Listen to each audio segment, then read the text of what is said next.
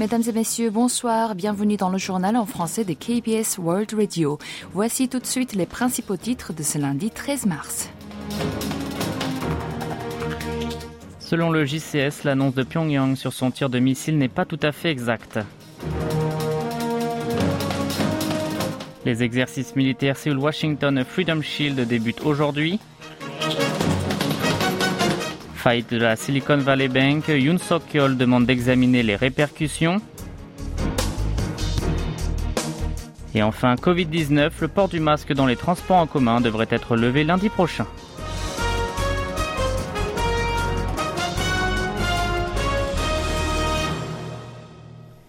La Corée du Nord a annoncé avoir tiré hier matin très tôt deux missiles de croisière stratégiques. Ces médias d'État ont rapporté aujourd'hui que le sous-marin 8-24 Yang-un avait effectué le lancement dans la baie de Kyangpo, dans la province de Hamgyong du Sud, dans l'est du territoire. Cette zone est près de la ville de Sinpo, où se trouvent les installations dédiées aux sous-marins. Selon la KCNA, les engins ont parcouru une trajectoire en forme de 8 de 1500 km comme prévu pendant 12 heures et 6 minutes avant d'atteindre avec précision leur cible. L'agence de presse nord-coréenne a expliqué que cet entraînement a permis de vérifier la fiabilité du système d'armement et l'état de la position opérationnelle des forces sous-marines. L'état-major interarmé sud-coréen JCS a déclaré avoir observé le lancement nord-coréen dix minutes plus tôt que l'annonce du royaume ermite. Un responsable a affirmé que deux missiles de croisière avaient réellement été tirés depuis un sous-marin, mais que les détails que Pyongyang a dévoilés ne correspondaient pas exactement aux informations récoltées par Séoul. Les autorités militaires sud-coréennes sont en train d'analyser à quel niveau l'annonce nord-coréenne est exagérée. À propos du fait que le JCS n'a pas signalé tout de suite la bravade d'hier, son porte-parole Lee Sang-jun a expliqué qu'il fallait protéger la capacité de surveillance et de renseignement. Par ailleurs, l'armée sud-coréenne a souligné que les exercices militaires conjoints Séoul-Washington Freedom Shield se poursuivront malgré la tentative du pays communiste de l'entraver. Dans ce contexte tendu, Séoul et Washington ont lancé aujourd'hui leurs exercices militaires conjoints Freedom Shield. Cet événement vise à contrôler leur position de défense et à renforcer leur capacité de réponse. Il durera 11 jours sans pause, la période la plus longue depuis la création de ces manœuvres. Les entraînements s'appuieront sur le scénario reflétant le développement de l'arsenal balistique et nucléaire de Pyongyang et l'évolution de la situation sécuritaire en simulant une guerre réelle. Il consiste notamment à refouler l'ennemi et à la stabilisation de la Corée du Nord sans passer par l'étape défensive. Les deux alliés ont donc élargi à nouveau l'ampleur de l'événement en organisant une vingtaine de manœuvres dont Tick Knife, une opération spéciale combinée. La Corée du Sud et les États-Unis ont d'ailleurs renforcé la surveillance et la vigilance pour faire face aux éventuelles nouvelles provocations du régime de Kim Jong-un durant le Freedom Shield. Selon des médias nord-coréens, le royaume ermite a récemment déterminé des mesures importantes à prendre pour exercer sa force de dissuasion de guerre face aux entraînements sud-coréano-américains lors d'une réunion du comité militaire central du Parti des travailleurs. Au premier jour des exercices, un avion américain doté du système de reconnaissance aéroportée de guerre électronique a opéré au-dessus de la Corée du Sud. Selon Aircraft Spots, le bombardier BD-700 a volé à une altitude de 12,2 km à partir de la côte est jusqu'en mer Jaune en passant par Séoul. Un mot d'économie. Le président de la République a ordonné d'examiner minutieusement les impacts de la faillite de la banque américaine Silicon Valley Bank, SVB, sur l'économie sud-coréenne. Lors d'une réunion tenue ce matin avec ses conseillers, Yoon suk a fait cette demande en expliquant que cette affaire entraîne des incertitudes sur le marché financier.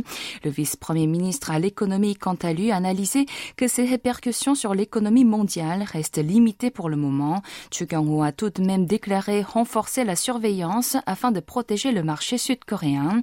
La Banque de Corée BOK ne voit pas non plus de grands risques à la faillite de SVB.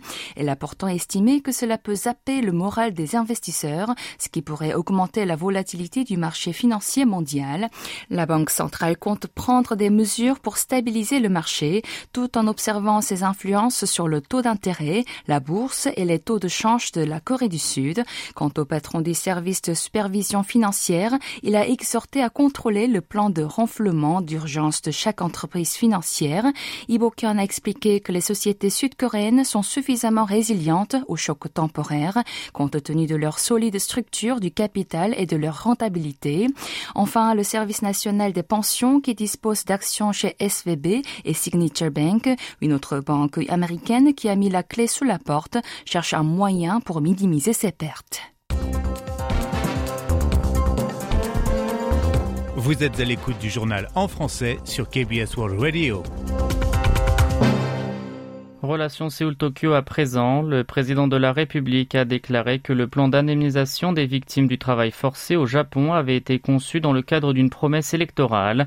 Selon le bureau présidentiel de Yongsan, Yoon Suk-yeol a expliqué lors de la réunion du Conseil des ministres tenue le lendemain de l'annonce du plan en question qu'il avait promis de reprendre la déclaration conjointe signée par l'ancien président sud-coréen Kim Dae-jung et son homologue japonais Keizo Obushi avant d'ajouter qu'il avait transformé leurs mots en actions travers la décision gouvernementale. À Séoul, les partis de l'opposition ont jugé que le choix du gouvernement ne constituait pas la réalisation de la promesse électorale, mais plutôt l'annulation de celle-ci. Ils ont critiqué le fait que l'administration ne soulignait que la décision prise pour l'avenir était une sorte de lavage de cerveau des Sud-Coréens. En effet, la déclaration signée en 1998 indique aussi une réflexion de fond sur les actes passés et des excuses sincères du Japon. Yang Gum-dok, victime du travail forcé au Japon pendant la Seconde Guerre mondiale, a exprimé aujourd'hui encore son intention de refuser la solution d'indemnisation du gouvernement de Séoul. Une réunion de la Commission parlementaire des affaires étrangères et intercoréennes, à laquelle la victime était présente comme témoin, s'est déroulée sans député du Parti du pouvoir du peuple PPP. Ces derniers étaient absents en proposant d'ouvrir une séance plénière en fin de semaine pour discuter du résultat du sommet Séoul-Tokyo. La formation au pouvoir avoir affirmé que le président de la République comptait obtenir des mesures de la part du Japon qui correspondaient au plan gouvernemental avant d'ajouter que celui-ci ne serait pas leur objectif final. Cependant, le Minju, la première force de l'opposition, a critiqué que la solution conçue par l'exécutif ressemblait au mémorandum conclu par Kim Jong-pil, émissaire du président sud-coréen de l'époque Park Chung-hee, et le ministre japonais des Affaires étrangères d'antan Masayoshi Uira. Cet accord avait pour but de normaliser les relations entre les deux pays alors que Tokyo avait offert une aide économique à Séoul. Et pour refermer ce chapitre, une grande manifestation a été menée par une organisation civique samedi dernier sur la place de l'hôtel de ville à Séoul pour dénoncer le plan gouvernemental d'indemnisation des victimes du travail forcé par le Japon lors de la Seconde Guerre mondiale. Quelques 10 000 participants ont jugé mauvaise la solution proposée par l'exécutif. Selon eux, leur gouvernement fait preuve d'indulgence face aux crimes commis par Tokyo en acceptant que la fondation soit créée sous la tutelle du ministère sud-coréen de l'Intérieur et de la Sécurité et non des entreprises japonaises. Yi Hong-jang, secrétaire général du Conseil national des églises de Corée, a estimé que le plan en question avait nuit encore une fois à la dignité historique de la population et avait laissé des traces de honte dans la mémoire des générations actuelles et futures.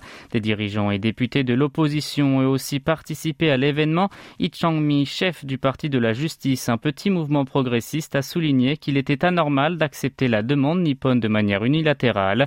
La manifestation se tiendra chaque samedi et ce après la tenue du sommet Séoul-Tokyo prévu ce jeudi. Le port obligatoire du masque dans les transports en commun devrait être levé ou plutôt lundi prochain. Il est toutefois toujours recommandé aux personnes à haut risque de se masquer. La fin de cette obligation fera l'objet du débat ce mercredi durant une réunion du siège central de lutte en cas de catastrophe et de sécurité. Tanguy chef de l'équipe spéciale gouvernementale de lutte contre l'épidémie, a fait savoir qu'ils avaient examiné cette mesure à la demande de l'exécutif et que la plupart de ses membres y étaient favorables. Chang a alors déclaré qu'il n'y aurait pas de grandes difficultés dans la transformation de cette obligation en recommandation.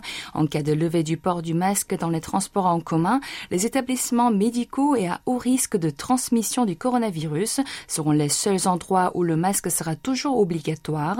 Chang a appelé les personnes vulnérables et les visiteurs de ces structures de se masquer jusqu'à la fin de la pandémie. Côté bilan, la Corée du Sud a recensé 4198 nouveaux cas au cours des dernières 24 heures. Le nombre de patients hospitalisés en soins intensifs s'est élevé à 142 et 12 décès supplémentaires ont été enregistrés. Et pour terminer, Hybe, la société de divertissement représentant notamment BTS, a décidé de se retirer de la bataille pour le rachat de SM Entertainment, l'une des trois plus grandes agences de la musique populaire sud-coréenne. Par conséquent, c'est Kakao qui a obtenu les droits de sa gestion. L'entreprise du très influent Bang Si-hyuk voulait initialement augmenter sa taille avec le rachat de la firme fondée par Isuman. Finalement, elle a cédé la gestion à Kakao qui avait besoin d'artistes lui permettant de tirer des profits sur le marché international. Toutefois, l'agence des Bangtan Boys prévoit de coopérer avec le nouvel actionnaire dans le domaine des plateformes. Hybe a expliqué que le marché était en surchauffe en raison de la concurrence excessive, entraînant ainsi l'envolée du prix d'acquisition.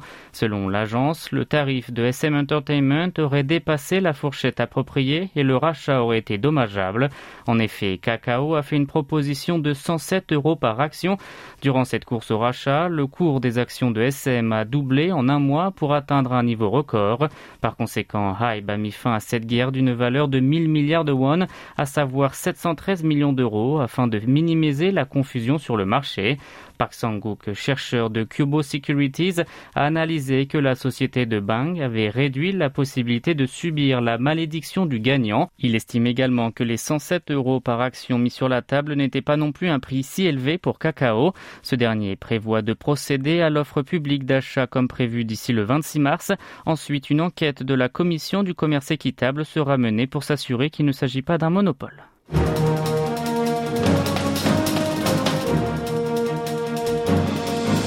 C'est la fin de ce journal qui vous a été présenté par Kim Hong-ju et Maxime Lalo. Merci de votre fidélité et très bonne semaine à l'écoute de KBS World Radio.